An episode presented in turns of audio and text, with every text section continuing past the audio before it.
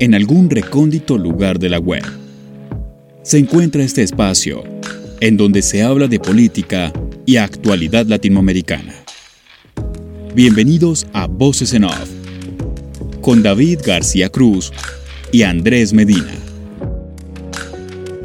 Hola, bienvenidos a esta nueva edición de Voces en Off. Bienvenidos a este espacio que cuenta la actualidad de América Latina semana a semana. Y para esta oportunidad vamos a charlar acerca de lo que ha sido el primer año de Gustavo Petro en la presidencia de Colombia, primer presidente de izquierda en la historia de Colombia, algo inédito. Y es un presidente que llega a partir de armar una coalición muy extensa para poder ganar la elección. Pero como ha venido pasando en distintos países de América Latina, a veces se arman coaliciones que sirven para ganar, pero no para gobernar y termina siendo todo un desorden tremendo. A eso agreguémosle los escándalos que han venido pasando, como el del hijo, que está procesado por enriquecimiento ilícito y lavado de activos. Y fuera de eso, se sospecha que a la campaña de Gustavo Petro entraron dineros que no se registraron, dineros ilícitos, y que se sobrepasó lo que por ley debería invertirse en una campaña política para ser presidente del país. A ver, todo esto hace que se desgaste la figura del presidente, hace que, que se desgaste el proyecto político, hace que, que entremos como en, un espacio de incertidumbre porque las reformas no se han aprobado, la tributaria sí, y algunas, y algunas otras cosas más, pero la reforma a la salud y al trabajo no se han podido aprobar. Y entonces, en ese orden de ideas, ha sido todo muy, muy complejo. Voy a hablar con Andrés. Andrés, ¿qué tal? ¿Cómo está? ¿Cómo le va? Hola David, súper bien y trataremos de analizar eh, en una forma muy concisa lo que sucedió este último año del presidente Gustavo Petro, eh, en donde arrancó con una luna de miel en lo que se llama el pacto histórico, que poco a poco se fue dilucidando y terminó siendo eh, una ruptura que llaman muchos por algunas diferencias. Y ha generado bastantes problemas dentro de lo que ha sido esa parte política del presidente. Ya si abrimos un poquitito más el espectro y el abanico, podemos ver diferencias y digamos que algunos problemas que han tenido varios de los que han hecho parte del gobierno del presidente, entre escándalos, lo que sucedió con Benedetti, con Laura Sarabia, últimamente lo que hablaba David respecto al hijo de, de Gustavo Petro, Nicolás Petro, que va saliendo de escándalo en escándalo y creo que lo que sucedió este último año puede entrever lo que puede generar los últimos tres años del presidente, porque lo que precisamente genera este tipo de escándalos es que la presidencia sea un poco más complicada de aquí en adelante, que la gobernabilidad no tenga tanta credibilidad. Y si uno va a ver las encuestas, digamos que la favorabilidad del presidente no es que sea muy buena, ya está superando la desfavorabilidad de un 60% así que en varias ciudades. Así que partiendo de, esa premisa, podemos tener un, buen análisis hoy con nuestras invitadas, David. Ok, perfecto. Eh, voy con nuestras invitadas. Hola María, ¿cómo estás? Hola David, bien, ¿y ustedes qué tal? Muy bien, muy bien, gracias. Viviana, ¿cómo estás? Hola, buenas tardes, David, Andrés, María, todo muy bien aquí, dispuesta a charlar un ratito con ustedes. Perfecto. Eh, bueno, como primera pregunta es, ¿cómo han visto este, este año del gobierno? Cómo les ha parecido y, cómo, cómo, lo, lo ven desde, desde el campo profesional y también como, como ciudadanas de a pie, María. Bueno, creo que eh, por ambos lados ha sido complicado. En efecto, tantos escándalos que han rodeado la presidencia en el último año, desde que se inició, han opacado un poco esa, esas ganas de que hubiese un cambio completo en, el, en la forma de gobernar, eh, desde las alianzas políticas que se eh, generaron para que Gustavo Petro fuera eh, presidente, hasta los últimos escándalos que hemos visto que han involucrado a miembros directos de su familia como de su hijo, creo que han generado que la ciudadanía un poco pierda esa ilusión que se tenía o se haya decepcionado un poco frente a qué era lo que significaba el cambio, qué era lo que significaba que un gobierno que trajera otro discurso llegara realmente al poder, ha sido, ha sido también un poco el reflejo de la inestabilidad política y tal vez de la inexperiencia de una izquierda que llega a gobernar sin tener em, las personas que han estado, que de, de verdad deberían estar preparadas para los cargos, que afrontarse a un gobierno nacional es mucho más complejo, que igual teníamos coletazos de la pospandemia, como lo es un dólar a casi eh, 4.500 pesos, unos índices de inflación. Eh, ha sido bastante un panorama difícil de por sí y creo que la inestabilidad y la inexperiencia que ha ofrecido el gobierno en estos meses ha sido, ha sido duro y eso se ve reflejado ahorita en lo que en lo que vaya a pasar en las elecciones territoriales de octubre. Ok, ok. Eh, Viviana, ¿cómo, ¿cómo lo has visto este año? Pues para mí este año fue un año convulsionado, pero también como que escuchando a María pensaba que, que depende de quién, a quien uno le pregunte, eh, ha vivido el año. Eh, si uno piensa en los seguidores de como del pacto histórico, en los que realmente son seguidores del pacto histórico y de Petro, pues honestamente digamos que eh, son personas que se mantienen leales al proyecto, eh, mantienen la esperanza en, la posibilidad de cambio y de cumplir la agenda, la amplia agenda social eh, que proponen, digamos que dentro de, de lo que ellos podían y ellas esperar de, lo que sería como la negociación eh, con todos los, con las otras fuerzas políticas es previsible, digamos, los escándalos, sino digamos eh, el tipo de relación que se ha venido dando. Entonces, por un lado, creo que, que digamos, eh, hay un grupo de personas que, que, digamos, todavía tienen fe en el proyecto. Mientras que los opositores, para mí, yo creo que empezaron el año con, con mucho miedo, con mucha expectativa, eh, de lo que podía pasar. Muestra de ello también fue el miedo que generó, eh, como, que se generó como en los mercados, que hizo que aumentara el, el precio del dólar y llegara a estar por encima eh, de los 5 mil pesos, mucha gente retirando capitales del país, buscando, creo que ese es un dato súper importante, buscando residencia,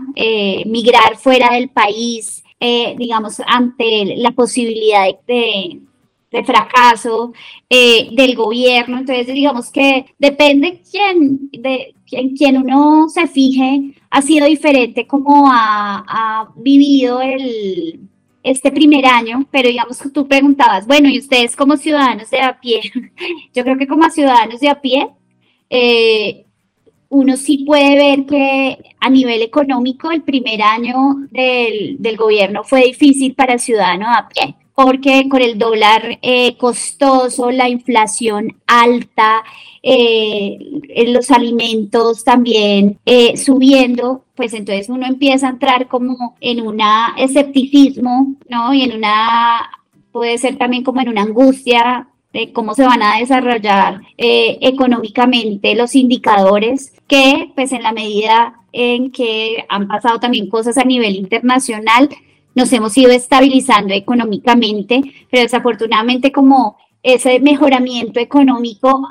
se ha contrastado con los escándalos de miembros del gobierno cercanos a Petro y ahora también, como María señalaba, eh, de su hijo. Entonces, digamos que por eso, pues, el sintetizo que ha sido un año eh, convulsionado y nos ha dado, digamos, como, es en este país todos los días pasa algo, ¿no? O sea, siempre hay algo, todos los días puede pasar algo peor. Entonces, es como eh, muchas cosas de que hablar y, analizar ahora. Exacto, bien. Pero, pero mira que, por ejemplo,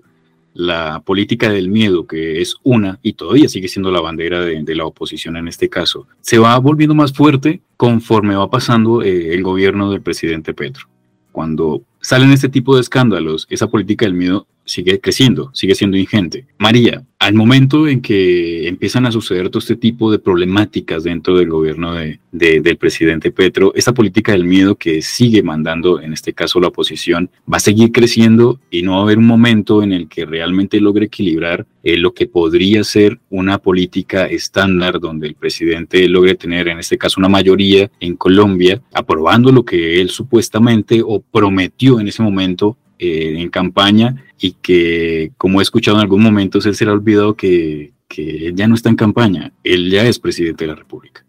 Bueno, pues con eso creo que hay varias cosas. Si bien él ya no tiene que hacer campaña porque es presidente de la República, sí es, queda electo por todo el apoyo que ha tenido de la ciudadanía. Es decir, salir a decirle a Gustavo Petro o a los miembros del pacto que no respalden sus decisiones diciendo vamos a salir a marchar mañana, pues sería una incoherencia de todas las luchas que han venido dando a lo largo de tantos años. Pero sí creo que mm, eso ha podido dificultar un poco su relación con la clase política tradicional que no está acostumbrada a un apoyo popular, sino a negociaciones políticas, principalmente en el interior del Congreso, con los directores de los partidos tradicionales, eh, con representación en el Ejecutivo. Entonces, sí, de pronto esa actitud ha dificultado un poco más, pero no debe ser algo que se abstraiga por completo, porque justamente ese es el voto de confianza que dio la ciudadanía a la gente. Este es un gobierno diferente que me va a seguir hablando como yo quiero que me hablen. Entonces, si cambiamos la forma de comunicar hacia la ciudadanía que, como bien lo decía Vivian, todavía tiene esa esperanza en el proyecto político, se desbomban un poco las bases, que es lo que constituye esto. Pues todo este proyecto que, el presidente Gustavo Petro ha construido a lo largo de sus años eh, cuando era oposición. Como estaba diciendo eh, Vivian, la oposición se está dando un banquete fastuoso con, las diversas polémicas que ha generado el gobierno de, Petro en este primer año. Eh, pero respecto a lo que le decía María, ¿cómo ves en este caso el gobierno eh, enfrentado a una oposición que sigue siendo fuerte y que se sigue, eh, digamos que acrecentando ese discurso por todo, digamos que lo que ha generado el gobierno de Petro y tantos problemas, tantas rupturas, y donde yo lo veo un poco débil dentro de todo lo que ha sido en este caso eh, el legislativo. Pues yo quisiera señalar algo que me parece eh, interesante y es que no olvidemos que estamos en año electoral y el año electoral no comenzó el primero de enero. El año electoral comenzó desde el año pasado. Entonces yo creo que, eh, digamos, esa política del miedo que ha sabido manejar eh, algunos eh, partidos como el Centro Democrático y, Cambio Radical, también ha ido evolucionando en la medida en que se han dado los juegos políticos dentro del legislativo. Entonces, ahí, por ejemplo, quisiera señalar, Centro Democrático, por el Estatuto de la Oposición, desde el inicio de la legislatura, eh, se declara la oposición, ¿no? Cambio radical juega a ser independiente. Digamos que la mayoría de los otros partidos, digamos, entran a la coalición eh, de gobierno. Cuando se viene, digamos, la crisis por eh, la negociación con, el, con el, la reforma a la salud, allí empiezan a cambiar, digamos, las relaciones internas dentro del legislativo. Porque decir que, digamos, cuando yo estuve haciendo trabajo eh, de campo, la verdad es que creo que la oposición, eh, Centro Democrático hizo una oposición eh, democrática dentro del legislativo. Puede que ante los medios salga con un discurso en el que se muestra muy fuerte y mantenga la distancia con el gobierno, pero realmente fue una posición constructiva en la medida en que en lo que podían unirse para sacar adelante un proyecto de ley y mejorarlo, lo hicieron. Realmente quien hizo oposición férrea fue, y con el paso del tiempo, más cambio radical. Y miren ustedes cómo después de que no, no se dan las cosas para la reforma a la salud,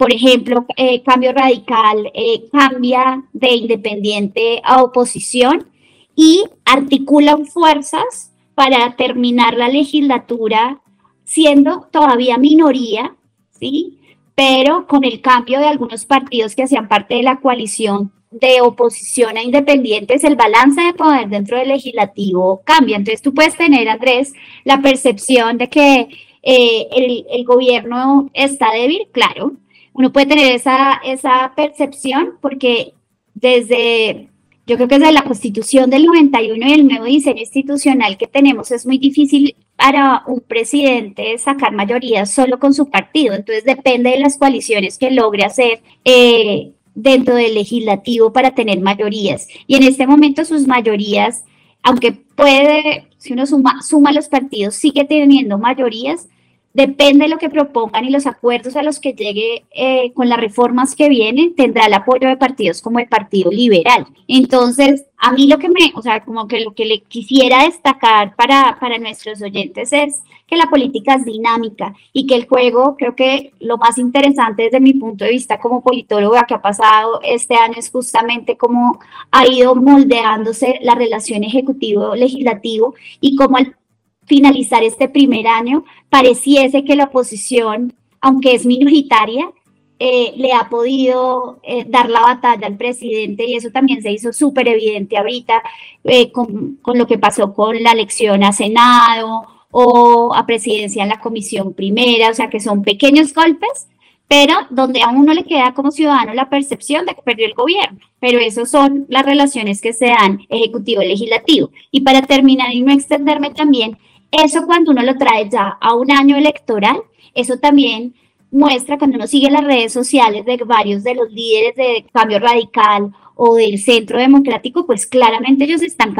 capitalizando esa política del miedo, como la llamaste, para eh, seguramente tener eh, mejores resultados electorales en las locales y desacreditar eh, o que pierda terreno el pacto histórico y la coalición del pacto histórico en las locales. Ok, eh, María, económicamente el, el, país se ha venido acomodando, pues lo que es la percepción que tenemos muchos, pero hay, hay, un, hay un rubro en el cual la mayoría coincide, no, hablo de mayoría cuando uno, digamos, conversa con, con varias personas, coinciden en que en materia de seguridad está muy difícil. Y es que el tema de la seguridad se ha convertido en algo casi que, eh, que no se puede resolver desde la delincuencia común que uno ve en las ciudades, desde que a uno le roben el celular en la calle hasta los conflictos más grandes que tienen que ver con, con los cárteles de, de, narcotráfico, eh, con los grupos guerrilleros que todavía están. El gobierno se, se ha esmerado en, en, poner sobre la mesa este tema de la paz total y, y de poder llegar a, llegar a acuerdos con el ELN y demás, y, tratar de, de conversar y sentar a la gente en la mesa y decir, bueno, vamos a, tratar de pacificar todo este caos un poco, pero la sensación que da es que no se ha logrado. ¿Cómo, cómo es el tema de la, de la seguridad? Creo que ese es un tema que se tiene que tocar por varios escenarios, es decir, eh, la seguridad a nivel nacional va a impactar indudablemente en los escenarios locales. Es decir, si, tuve, si tenemos una política nacional de seguridad que esté enfocada en combatir a los grupos criminales, que esté enfocada en terminar eh, la lucha de las guerrillas y demás, podríamos decir que, que la cosa mejoraría. Sin embargo, pues Colombia históricamente ha tenido un mal desarrollo de las políticas de seguridad, porque ni siquiera los gobiernos de derecha han logrado eh, mitigar este asunto, que ahorita con el tema de los grupos que están aliados con el narcotráfico, que son una de las principales causas de inseguridad, al menos en las ciudades principales, por las redes de microtráfico y que son los generadores de índices altos como homicidios eh, no se ha logrado combatir. Y eso parte de que la política o la doctrina del Ministerio de Defensa está mal enfocada en que el Ejército Nacional, por ejemplo, no debería estar al tanto de problemas internos, porque como está concebido, esto debe ser únicamente para amenazas internacionales. Entonces, si tenemos unas figuras que se supone que tienen que cumplir con unas funciones y están cumpliendo otras en el territorio nacional, pues ahí es muy complicado. Lo mismo, estamos pidiendo presencia de policía que tiene un espíritu cívico y que acá se ha mal formado. Creo que la, la respuesta no es decir, bueno, es que por culpa del gobierno de Petro XYZ o por culpa de la migración XYZ, que siempre se busca como dar unas excusas frente al tema de seguridad y vemos que nadie tiene las respuestas eh, acertadas. De hecho, en el balance que presenta el gobierno nacional se disminuyó en un 4% la cifra de homicidios en las grandes ciudades, pero eso no es lo que tampoco tenemos en, en cifras que nos den los medios de comunicación, por ejemplo. Entonces hay que ver es, eh, qué es lo que está sucediendo tanto a nivel macro como a nivel micro. Creo que eh, seguirle apostando a la mesa de negociación con el ELN y a tratar de disminuir el impacto de otras bandas criminales sí, sí es un acierto y creo que teniendo en cuenta el pasado del, del presidente Gustavo Petro, de las personas que rodean su proyecto político, es completamente coherente tratar de insistir en estos escenarios dialogados antes que modificar completamente la doctrina, que también es necesario, pero siento que pueden ser complementarias. Y eh, si tú me preguntas, no sé, si las elecciones fueran mañana, igual no habría otra persona que a hoy uno diga, bueno, puede resolver el problema de la seguridad 100%. Claro, es, es cierto. Viviana, ¿cómo es el tema de la seguridad? ¿Por qué, estamos eh, en este punto o más bien por qué no nos ha podido resolver? ¿Qué ocurre? Pues yo creo que eso radica en, en la ambiciosa política de la llamada paz total de, de Petro, que además es como la base de, de su eslogan de, de que Colombia va a ser la potencia mundial de la vida y él quiere que alrededor de la paz total giren eh, sus políticas públicas. Entonces, lo que ha pasado, digamos que uno sí podría decir que en términos legislativos ese fue uno de sus aciertos y es que logró que el, la hoy llamada paz total, que si mal no estoy es como la ley 418, como del 97, que cada presidente, que es la ley de orden público en últimas, pero que cada eh, presidente ha ido modificando eh, de acuerdo a su, a su política, eh, pues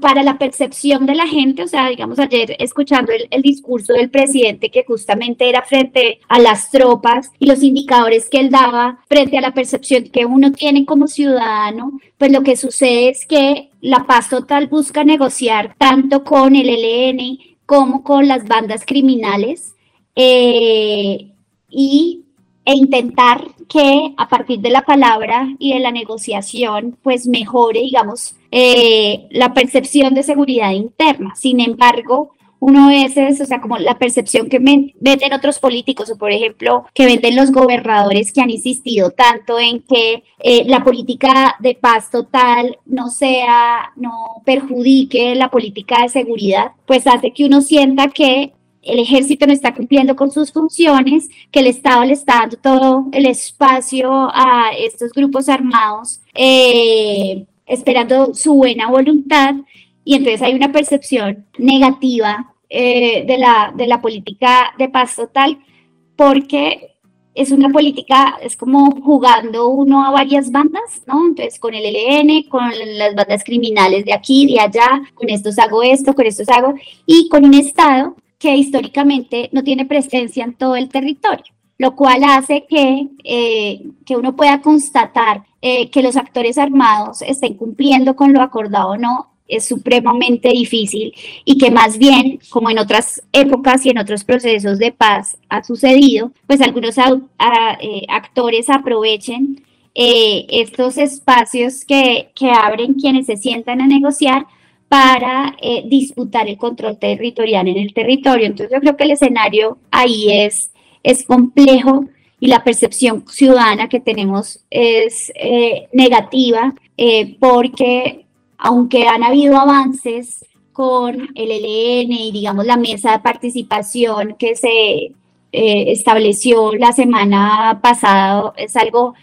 novedoso y tendrá que tender a legitimar, digamos, el proceso de paz. También, digamos, a nivel acá eh, de, la ciudad, la percepción es muy negativa eh, con las bandas criminales y las mafias que se están tomando también las ciudades. Es como un estado inoperante mientras negocia y esa es una experiencia que nosotros ya hemos tenido en otros gobiernos. Eh, digamos que es un sentimiento que ya tenemos ahí latente de pesimismo, digamos. Síguenos en redes sociales. Twitter, Voces en Off-Bajo y Facebook, Voces en Off Opinión. Si tratamos, por ejemplo, de analizar algunos eh, momentos del gobierno del presidente Gustavo Petro, quiero tomar una frase de un politólogo. Y él dijo que el gobierno de Petro en este último año ha sido más eh, discurso y menos acción. Y si trato de subsumir un poquitito esa frase para llevar más que todo el tema de la acción, para conocer qué ha hecho el presidente, tiene dos problemitas ahora que quiero que los analicemos rápido. Y uno es el déficit del Fondo de Estabilización de Combustible, que muchas personas todavía no conocen y no saben qué es. Ese y el otro, eh, el haber declarado la emergencia social en La Guajira. Junto a estos dos, ya se ha llamado a debate de control político, uno al ministro de, Minas, el otro al ministro de Hacienda, y en este caso también al presidente Petro por haber declarado la emergencia social en La Guajira. ¿Qué tan bueno fue haber hecho este tipo de, de, accionar por parte del gobierno del presidente Gustavo Petro, uno con el Fondo de Estabilización y otro haber declarado la emergencia social en La Guajira? Pues sin ser experta en economía, pues yo eh, de lo que he entendido del debate, eh, considero que ha sido una decisión, eh, la del Fondo de Estabilización, positiva por, y más que positiva, responsable en términos fiscales del gobierno, porque lo que entiendo es que nosotros teníamos un, un, precio, una gasolina subsidiada por el Estado y al subsidiarla, pues ese, eso va creando un hueco eh, en los dineros del Estado y lo que eh, con este aumento mensual que están haciendo generalmente de 600 pesos en el precio de la gasolina, lo que quieren es que nosotros lleguemos al precio internacional eh, de la gasolina y que el Estado no tenga que subsidiar ni llenar ese hueco que era, digamos, lo que se hizo en el, en el gobierno Duque. Lo que pasa es que, pues a nivel social, eso tiene sus, sus repercusiones. Estaba leyendo más temprano que mañana eh, los taxistas quieren salir a paro por el nuevo incremento en 600 pesos de la gasolina. Entonces, quienes dependen de eh, la movilidad eh, del Uber, del Rappi, pues claramente se ven eh, afectadas su, su, economía, pues quienes también usamos transporte público, digamos, yo uso taxi, me parece ahora que cada vez cobran, cobran un poquito más, no sé si porque lo permitió el gobierno, porque los taxímetros están alterados para poder cubrir el valor de la gasolina, entonces yo creo que lo que yo entiendo es que ha sido una decisión eh, responsable, lo cual no quiere decir que sea popular eh, para la gente. Y con el caso de La Guajira, yo considero que es como un territorio eh, que él usa como, como un ejemplo al, al cual poder llegar y llevar todo lo que significan las políticas sociales que él quisiera realizar. Eh, como la promesa de políticas sociales en un territorio donde sin que haya tanta violencia, ya hay otros actores como los del narcotráfico que no salen tan publicitados en prensa, eh, pero como poder llevar eh, servicios públicos básicos, salud, ¿no? El tema eh, del agua. Eh, sin embargo, pues yo justamente tengo familia en La Guajira y la semana pasada pregunté qué ha pasado con eso y realmente pues fueron, estuvieron allá una semana, se dijeron que se hacían cosas, pero no han empezado a andar absolutamente nada, ¿no? Entonces también es como eh, tal vez la falta de, la incapacidad, un poco tal vez eh, María hace un rato hablaba de eso, ¿no? Del diálogo entre lo local y lo, y lo nacional para poder aplicar. Eh, yo creo que en últimas es como un caso de, de, aplicación del Plan Nacional de, de, Desarrollo. Bueno, pues estaba diciendo antes que en, línea con, con, lo que decía Vivian de la Guajira, creo que pasa lo mismo que ha pasado siempre, es decir, es interesante que los gobiernos intenten ir hasta allá, que traten de llevar eh, infraestructura, que traten de llevar el modelo institucional. En este caso, creo que la apuesta más em, legal que se ha constituido, que son decretos focalizados únicamente para el departamento de La Guajira, pero hasta que no se implementen, pues estamos en ceros. Hay que ver cuál será la destinación presupuestal que realmente se le va a dar a, la aplicación de estos decretos, cómo va a ser la articulación con los ministerios. En cuanto al tema, no sé, del agua, eh, ya habíamos tenido el programa de la Guajira Azul, de vivienda y vicepresidencia en el gobierno pasado. Entonces, hasta que esas acciones que se puntualizan en los decretos no se implementen, creo que es muy difícil saber si van o no a tener un éxito, por ejemplo. Voy a, voy a formular la última pregunta. Eh, Viviana, estamos, bueno, en, en, en consecuencia con lo que hemos venido hablando, se puede también decir que este gobierno se le ha dificultado mucho el tema de ejecutar. Que a un gobierno que se, le, que se le ha hecho tan complicado eso, pues no sé si se puede hablar también de él, pero sin embargo, siempre hay cosas buenas para destacar. Eh, la pregunta es, a pesar de todos los problemas, de los escándalos, de la falta de ejecución y demás, ¿qué cosas se podrían rescatar del gobierno? Pues yo veo una agenda legislativa que en algunos temas ha sido realmente exitosa. Y ahí yo quisiera resaltar el tema del medio ambiente y la reforma agraria. O sea, yo considero que muy acorde con lo que se prometió, eh,